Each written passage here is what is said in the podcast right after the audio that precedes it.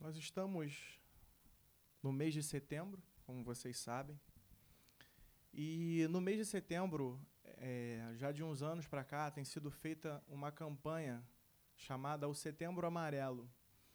O Setembro Amarelo é uma campanha que é feita na internet por pessoas também é, da, da área da saúde, especialmente, que convidam a sociedade a se integrar com esse, com esse, com essa, com essa ideia, né, que é a campanha de prevenção ao suicídio. E as pessoas começam a usar é, fitas amarelas nas roupas, você vê muitas postagens no Facebook, no Instagram, de pessoas se colocando à disposição para conversar, para ouvir o lamento do outro. E aí, eu também participei de uma coisa dessas, compartilhei alguma coisa nesse sentido no meu Facebook. E aí, eu parei para pensar o seguinte: parei para ver como funcionam as nossas redes sociais. Olhei o Facebook meu, de algumas pessoas, e parei para ver que a maioria de nós tem centenas, milhares de amigos nas redes sociais.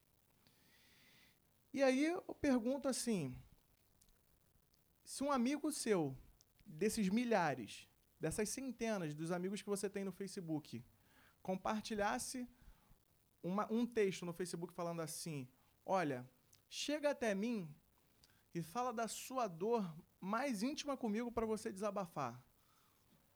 Será que isso funcionaria para você?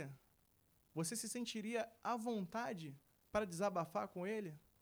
Ou não? Muitas das pessoas que a gente tem na nossa rede, desses milhares ou desses, dessas centenas de pessoas que estão na nossa rede na internet, elas não são nossos amigos íntimos. Elas não são nossos amigos de fato. E a gente não se sente à vontade com essas pessoas só porque elas colocaram um post no Facebook de chegar e abrir o coração, abrir a intimidade da nossa vida para desabafar, seja qual dor que for. Por melhor que sejam as intenções, eu não estou descartando isso.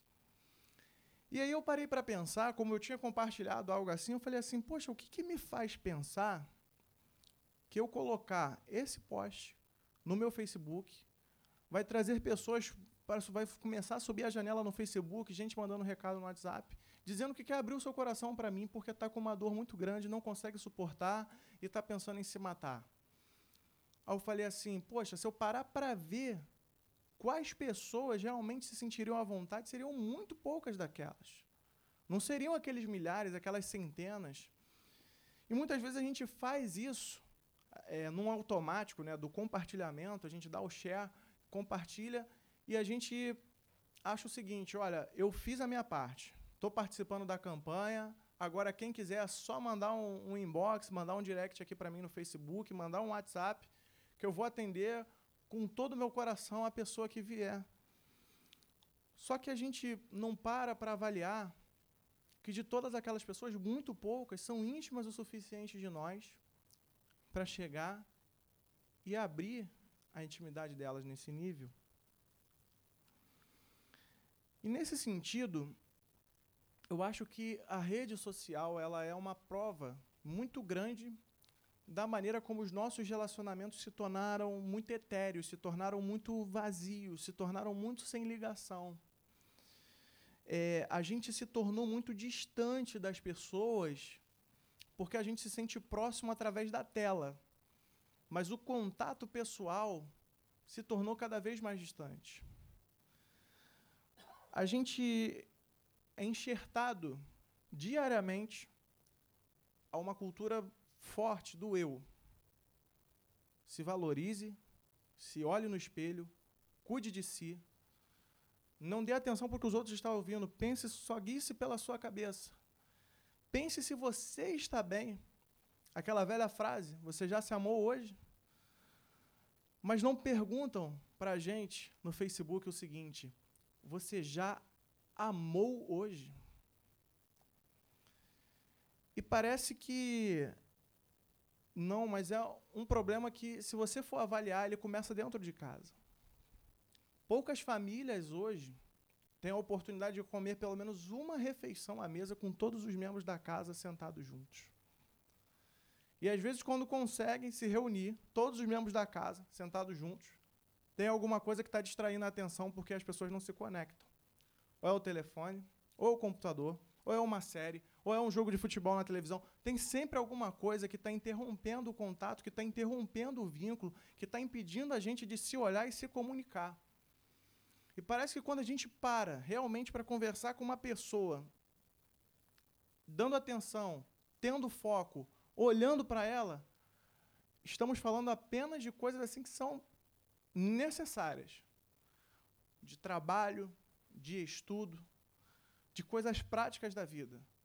Mas a gente não para mais para enxergar o outro. A gente não para mais para ser sensível ao outro. No final das contas, cada um de nós vive isolado no seu próprio mundo. As pessoas frequentam igrejas, eventos, festas, vão a lugares onde se sentem tocadas e cercadas por multidões de pessoas, quando na verdade o coração está solitário, está sozinho e sente-se que ninguém se preocupa com a gente. É nesse sentido da série de hoje, né, a, a, continuando a série da maturidade, que a gente vai entender o que a Bíblia fala para nós sobre uma coisa. Você não foi chamado para caminhar sozinho. E você também não foi chamado para deixar ninguém sozinho. E eu convido você a abrir a sua Bíblia ou acessar seu aplicativo no Salmo de número 133. Se você não tem uma Bíblia, precisa de uma, levante a sua mão que a nossa equipe vai passar e vai deixar com você a Bíblia marcada.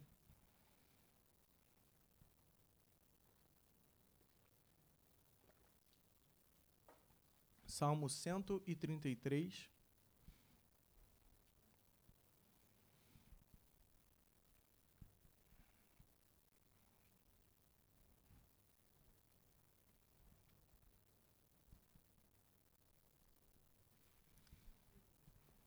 Vocês vão reparar que está escrito aí na Bíblia de vocês, por exemplo, alguma coisa semelhante à excelência da união fraternal.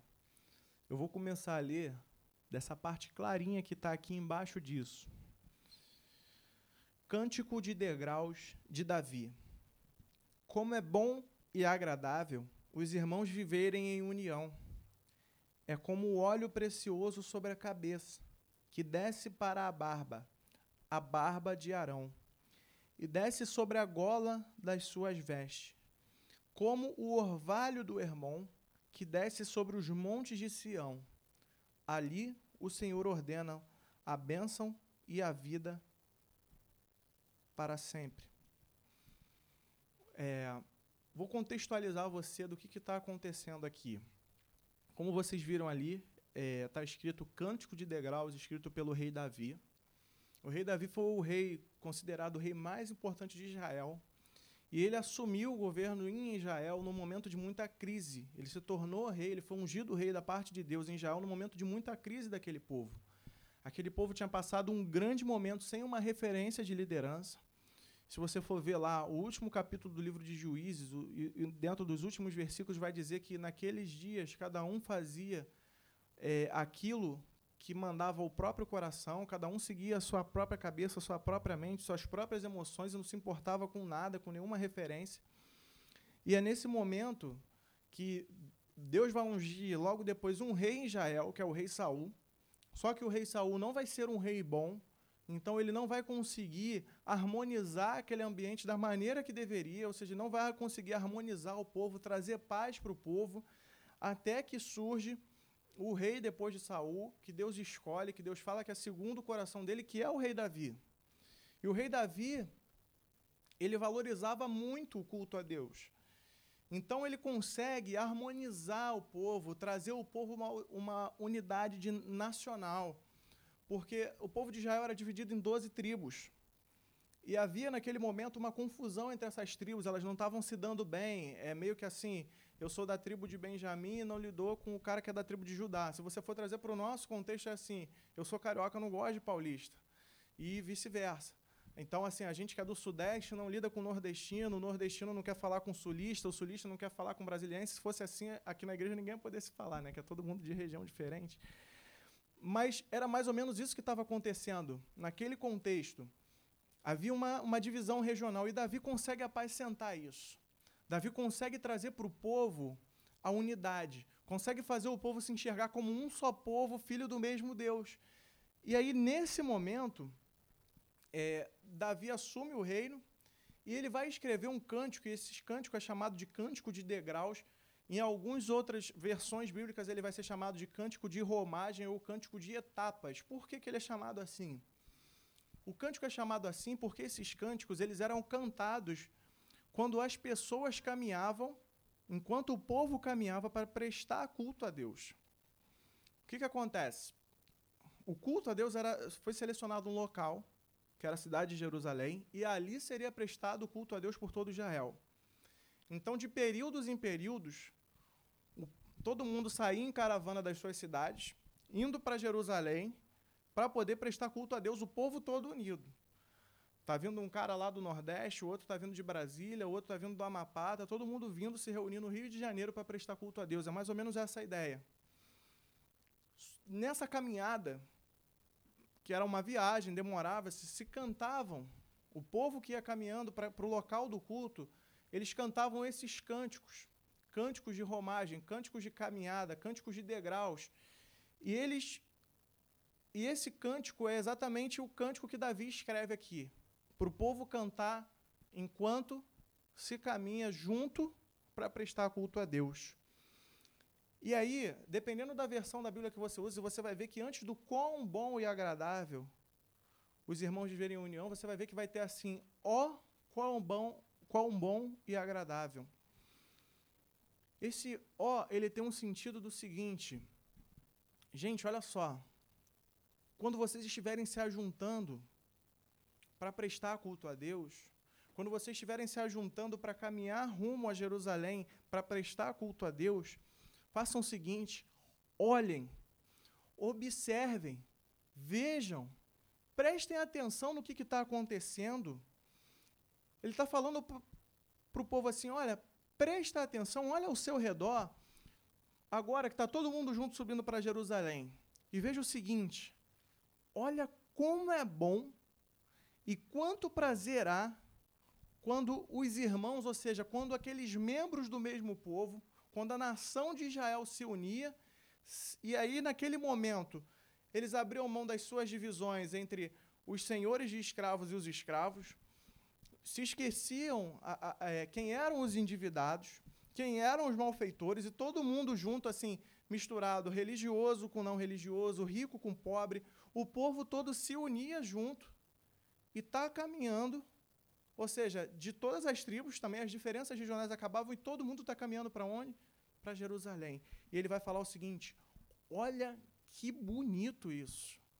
Olha que bonito essas pessoas. E aí o texto, assim, numa precisão maior da, da tradução, que vivem em união, que param para sentar juntos e comungar.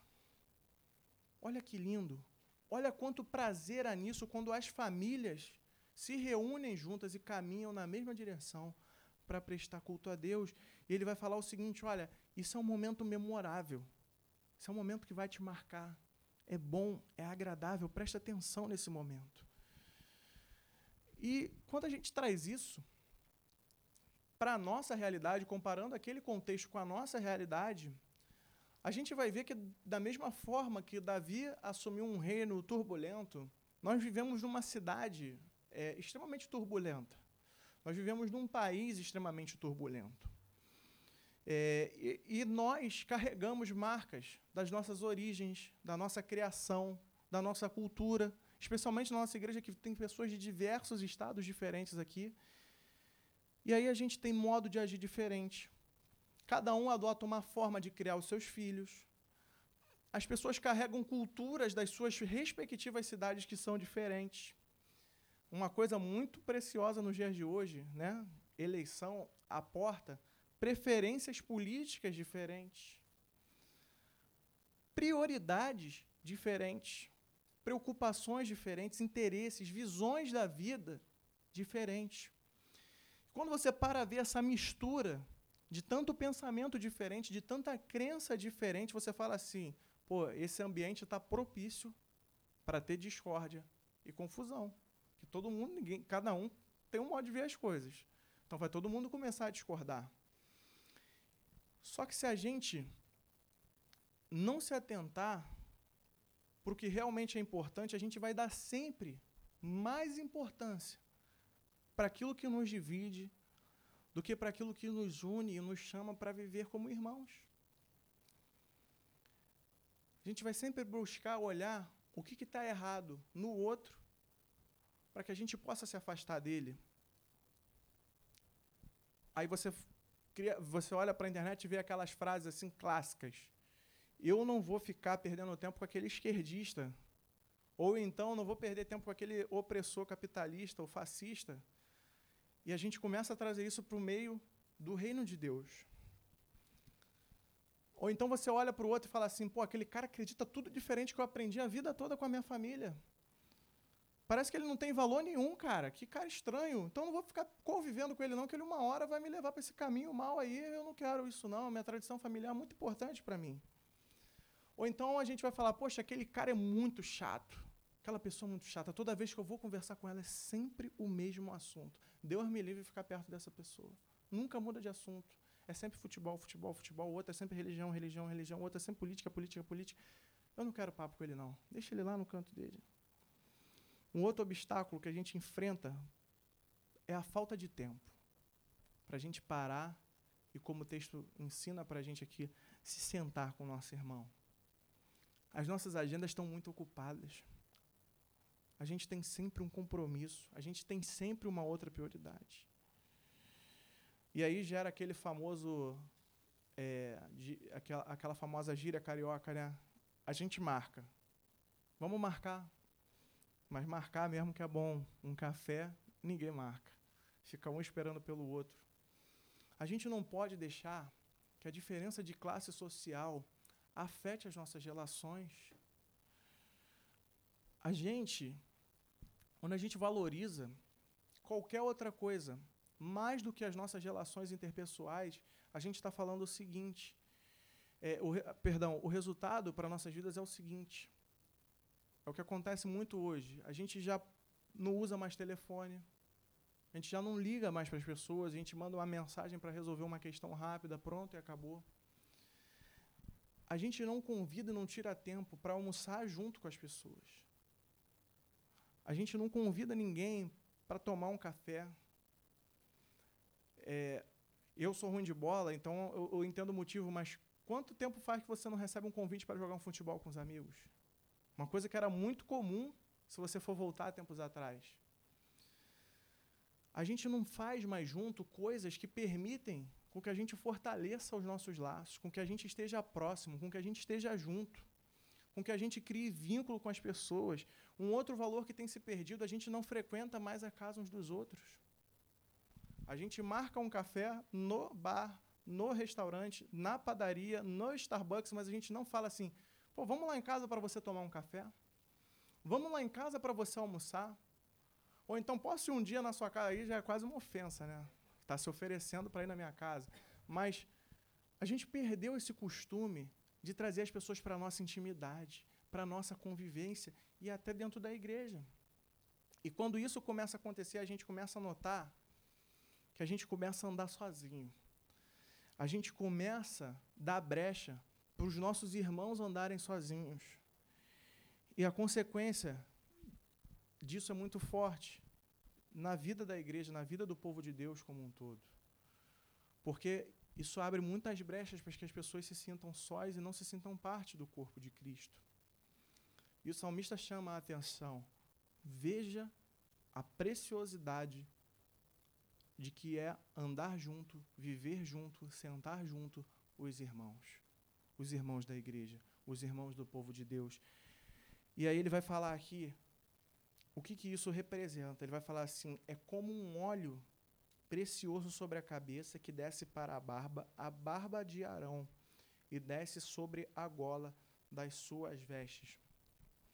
Bom, Luciano, o que, que isso tem a ver com o resultado de uma comunhão sadia dentro da igreja? Eu vou explicar para você. Primeiro, você precisa entender que óleo é esse que está se tratando?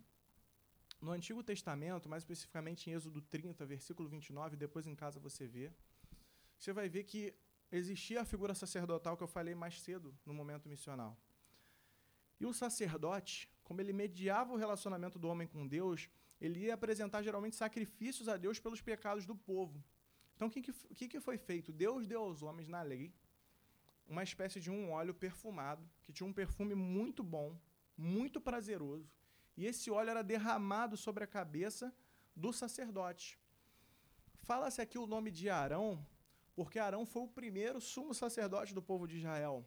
Então, quando você fala em sacerdócio, você lembra logo da figura de Arão, porque é a partir dele que vem o sacerdote do povo de Israel.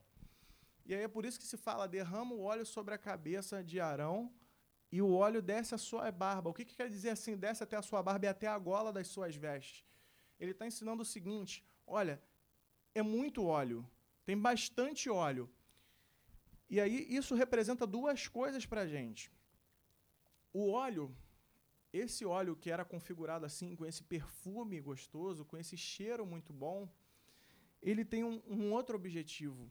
Ele representava a santidade que o, que o sacerdote, qualquer sacerdote, ou seja, naquele caso aqui que ele cita o representante, né, o grande sacerdote Arão, precisava ter para se apresentar diante de Deus, fazendo a mediação pelos pecados do povo, porque ele não era santo por si só. Ele só estava obedecendo uma, uma, um chamado, uma vocação de Deus. Então se derramava aquele óleo para dizer assim: olha, agora você está pronto. Agora esse óleo representa a santidade de Deus que te permite mediar os pecados entre, é, do povo para com Deus. E a comunhão, ela tem esse poder duplo desse perfume derramado sobre a cabeça de Arão nas nossas vidas. Primeiramente, porque ela gera o prazer do perfume. O cheiro, ele tem um poder muito forte na nossa vida. Você sente um cheiro de comida, uma comida bem feita, saborosa, você sente fome. Você, se a comida estiver ruim, você fala assim, pô, deu um, uma falta de apetite. Mas se você sente um perfume bom, ele pode te despertar paixão. Um perfume que te lembra tempos antigos, desperta sensações. O cheiro ele tem esse, esse poder de despertar em nós memórias, lembranças, sensações, despertar instintos dentro, dentro do, do nosso coração, dentro do nosso ser. E a comunhão, a comunhão entre os irmãos, ela tem que ter esse poder também para a gente de quando a gente estiver junto com os irmãos, de quando a gente valorizar os momentos com os irmãos, andar e caminhar a vida cristã com eles, a gente entender que existe uma sensação boa nisso tudo. Existe uma alegria para ser despertada nisso tudo. Existe um bom cheiro, existe um ambiente, e o cheiro ele proporciona isso, existe um ambiente agradável. Inclusive, cheiros de automóveis novos são produzidos para que você sinta o cheiro e sinta a vontade de comprar automóvel. Para você ver o tamanho da importância que o cheiro tem. Existe uma técnica que você, não sei se você já reparou, você entra em determinadas lojas no shopping, tem um cheiro diferente. Uma loja em específico, não estou fazendo propaganda não, a Outler, você entra nela, ela tem um cheiro forte. Qual o objetivo daquilo? Te despertar a sensação de que aquele ambiente é bom, que aquele ambiente é gostoso. Da mesma forma, esse é o cheiro, essa é a sensação que a gente tem quando a gente está vivendo e caminhando junto com os nossos irmãos. E a outra forma, a outra função que o óleo tinha, da simbolização da santidade. Ou seja, primeiramente, a comunhão ela é um ato de santidade pelo seguinte: ela é uma postura nossa de obediência a Deus a palavra de Deus. Deus fala que a gente tem que andar junto. Jesus, dentro das suas palavras, ele disse certa vez: Assim como eu e o Pai somos um, assim eu quero que vocês também sejam um. Ou seja, o Evangelho está permeado por essa ideia de vida comum, de vida, de vida, de caminhada conjunta do povo de Deus, da igreja. Ou seja, então, quando a gente obedece esse convite de Jesus para que a gente caminhe junto, para que a gente seja um, como Deus, como Jesus é um com o Pai, a gente está vivendo vida de santidade, a gente está se santificando, a gente está fazendo aquilo que a Bíblia manda. E uma outra forma de enxergar a questão da santidade através dos nossos relacionamentos dentro da comunhão do povo de Deus é quando a gente olha para o laço formado pelo sangue que nos une. Cristo estava na sua glória, adorado pelos anjos, por todos os seres celestes, todo-poderoso. Ele abre mão da sua glória, se faz homem como eu e você, sujeito às mesmas fraquezas que eu e você, sujeito a frio, sujeito a fome, sujeito a tudo que eu e você somos sujeitos todos os dias, sujeito a, a falsas amizades, sujeito à traição, sujeito a governo opressor. Ele se fez carne, habitou entre nós. Só que ele viveu uma vida que a gente não era capaz de viver. Uma vida perfeita, obedecendo a Deus em todos os detalhes. E quando Cristo vem, ele vive essa vida para que ele pudesse absorver a culpa dos nossos pecados na cruz. E de lá ele derrama o seu sangue para nos lavar dos nossos pecados. E ele religa a gente com Deus através da sua morte e depois da sua ressurreição. E é esse sangue que é o sangue que deve unir a igreja, o corpo de Cristo. Quando a gente olha para esse laço que Cristo deixou para a gente pelo seu sangue, esse laço tem que ser mais forte do que o patriotismo de qualquer nação, do que a união de qualquer região do país pode promover. A gente tem que ver nesse laço uma união mais forte do que qualquer nação, do que qualquer família pode promover, porque nós somos a família de Cristo. Nós fomos unidos pelo seu sangue. Nós somos chamados para viver uma mesma fé, num mesmo propósito, crendo num mesmo Deus e Pai. Somos todos filhos do mesmo Pai, como igreja. Quando a gente confessa Cristo como Senhor e Salvador, a gente passa a crer. A gente passa a crer nos mesmos propósitos, a gente passa a querer viver uma vida igual diante do mesmo Pai que é Deus.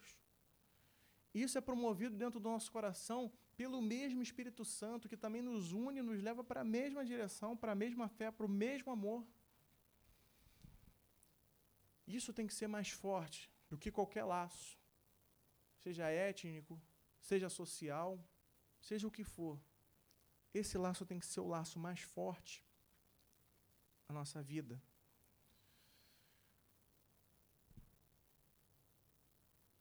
Na comunhão da igreja, quando a gente entende que a gente caminha debaixo da autoridade do mesmo Pai, guiados pelo mesmo Espírito, na mesma fé, crendo nas mesmas coisas, afirmando os mesmos valores, a gente encontra dos nossos irmãos gente para orar com a gente. A gente encontra gente para a gente confessar pecados. Não é para todo mundo, eu sei disso. Mas é nesse meio que você vai encontrar gente para confessar pecado. A Bíblia nos instrui quanto a isso e fala para confessarmos uns aos outros as nossas falhas para que a gente seja curado delas. É aqui que a gente encontra gente para desabafar as nossas dificuldades e vai entender muitas vezes os valores pelos quais nós passamos pelo que passamos, diferente de pessoas que não compartilham dos mesmos valores que nós. É aqui que a gente encontra gente para ajudar a gente a entender quais são os valores cristãos para a nossa família, quais são os valores cristãos para o nosso trabalho, quais são os valores cristãos para a nossa vida diária como cidadãos na cidade do Rio de Janeiro. A gente para para entender de que maneira o nosso caráter deve ser moldado. E nós vamos nos ajustando uns aos outros vamos ajudando os nossos irmãos a vigiarem nos seus pecados e vamos caminhando rumo à perfeição. Esse é o grande sentido da comunhão. A comunhão, de fato, ela é isso. É essa união que vai além do contato emocional e afetivo, mas ela caminha para o espiritual. Ela caminha para aquilo que de fato para nós tem que ter mais importância, que é o nosso relacionamento com Deus. Então a gente busca dentro do corpo de Cristo pessoas que vão nos aproximar da verdade de Deus, vão nos aproximar de Deus. Vão nos colocar em contato com Deus, vão sempre nos direcionar para Ele, porque a gente falha, a gente tropeça. Nós não somos perfeitos, nós temos fraquezas, nós temos desmotivações. E às vezes é esse seu irmão que está aí sentado do seu lado e vai falar para você assim: cara, prossegue, vai em frente, Deus está contigo, caminha mais um pouco. Não adianta desistir da caminhada, porque Deus é fiel, Deus honra aquilo que Ele promete. É esse irmão que está do seu lado que vai falar isso para você. É ele que vai falar para você que vale a pena servir a Cristo em todas as áreas das suas vidas. Por fim, o texto vai falar para a gente o seguinte, que a comunhão ela também é como o orvalho do Hermon que desce sobre os montes de Sião. Ali o Senhor ordena a sua bênção e a vida para sempre.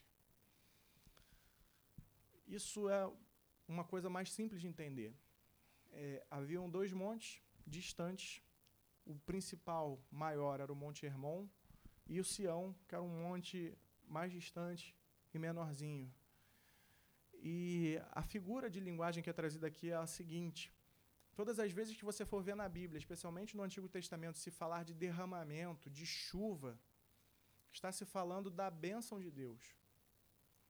Porque a bênção de Deus ela vem como a chuva, porque ela cai na terra e gera o quê? Fruto. As plantas ganham vida, os animais ganham vida porque a água desce e a terra se farta. Ela germina na, a água germina na terra e gera fruto, frutifica. É sobre isso que o texto está falando. Que quando os irmãos caminham em comunhão, a bênção do Senhor é derramada. E a gente passa o quê? Fruto. A gente passa a frutificar do Espírito Santo do Senhor. A gente passa a ter bondade, benignidade, zelo uns pelos outros. A gente passa a buscar o amor ao próximo, a gente passa a ter alegria no nosso coração. A gente experimenta essas coisas no nosso meio. E deixa eu falar uma coisa para você que é extremamente importante. O fruto do Espírito, ele nasce não só mediante a oração, mas mediante a convivência. Se quer aprender a perdoar, Deus vai dar pessoas para te ferir para você aprender a perdoar. Você quer aprender a amar? Deus vai dar uma pessoa bem chata para você aprender a amar. Você quer aprender a ser misericordioso? Deus vai colocar do seu lado uma pessoa que faça com que você assim quase desista dela para você realmente ser misericordioso com ela. Fazer por ela além daquilo que ela merece que seja feito. Isso é ser misericordioso. Você quer ser uma pessoa alegre? Vai ter gente cercando você para desmotivar. E aí você vai ter que contagiar com alegria. Você quer doar amor? Vai ter gente plantando ódio em volta de você. Você vai ter a oportunidade de plantar o amor. A gente cresce à medida que o contrário aparece na nossa vida e a gente aprende a lidar com ele. Você só ganha paciência quando você convive com muita gente chata. Você vê que você não pode se estourar o tempo todo. O que, que acontece? Paciência. Aquilo que a Bíblia chama de longanimidade, a paciência da paciência. É assim. Então, assim, os frutos do Espírito, eles não caem do céu. Deus frutifica isso dentro da gente à medida que nós vamos caminhando. Ele vai, o Espírito Santo vai domando a gente, nos ensinando a lidar com essas coisas, com as dificuldades. Ele vai ensinando a gente na caminhada diária de que maneira, na convivência, a gente realmente aprende o que é o significado do amor, o que é o significado da paciência, o que é o significado da bondade, o que é o significado da misericórdia, o que é o significado do perdão. Então, você só pode perdoar se você for ferido. Você não tem como aprender perdão de outra forma. Tem uma frase que diz o seguinte: Me diga quem você mais perdoou na vida, e eu direi a quem você mais amou. A gente às vezes espera que um milagre, que a gente durma, e antes de dormir a gente ora assim: Senhor, me dá amanhã a capacidade de ser mais paciente, mais amoroso, mais generoso, e aí você acorda no dia seguinte, você acha que o Espírito Santo tomou você, agora você é uma pessoa totalmente transformada na sua personalidade. Não. Não é assim. É através da caminhada. É por isso que é importante a gente conviver. Vocês já repararam que de longe todo mundo é muito bacana? Tinha até uma frase que meu pai fala lá em casa: de longe todo mundo é normal. Eu acho que é de uma música essa frase. Porque de longe todo mundo é legal. Você não tem compromisso com ele. Você não tem que aturar. Você não tem que perdoar. Você não tem que amar. É muito fácil. Agora, a gente mostra amor e a gente mostra que a gente vê significado, que a gente vê fruto do Espírito quando a gente caminha com pessoas apesar das dificuldades que elas apresentam para nós. Apesar de toda a dificuldade que envolve as nossas relações, a gente fala assim: eu permaneço junto, eu vou crescer junto, eu vou caminhar junto. Nós fomos chamados para caminhar juntos, para cooperar uns com os outros. Ninguém foi chamado para andar sozinho. Ninguém foi chamado também para deixar ninguém sozinho. Para concluir, eu espero que a gente tenha essa mesma visão que Davi convocou a gente a ter. Que a gente consiga olhar que quando a gente caminha para cá, que quando a gente vem para a igreja, é bom viver unidos os irmãos. É bom a nossa congratulação, o nosso momento de amor um com os outros, de confraternização, de se sentar, de tomar o cafezinho depois do culto, é muito bom. Mas isso é bom também no dia a dia. Observe, aprenda como é bom e como é prazeroso isso. Não deixe, não esqueça que isso também é um ato de santidade diante de Deus. E que só vocês se permitindo experimentar a verdadeira comunhão, você vai entender o prazer que esse perfume vai despertar no mais profundo do seu ser. Se você se fechar, você não vai conseguir experimentar esse perfume maravilhoso. E você também não vai estar obedecendo a Deus nesse sentido. Por fim, é nesse meio que a gente frutifica. É nesse meio que a gente aprende com Deus a ser melhor. É nesse meio que a gente é edificado e que a gente edifica as pessoas e faz com que a igreja cresça, não só em número, mas em qualidade. Que Deus abençoe a gente. Eu quero orar com você.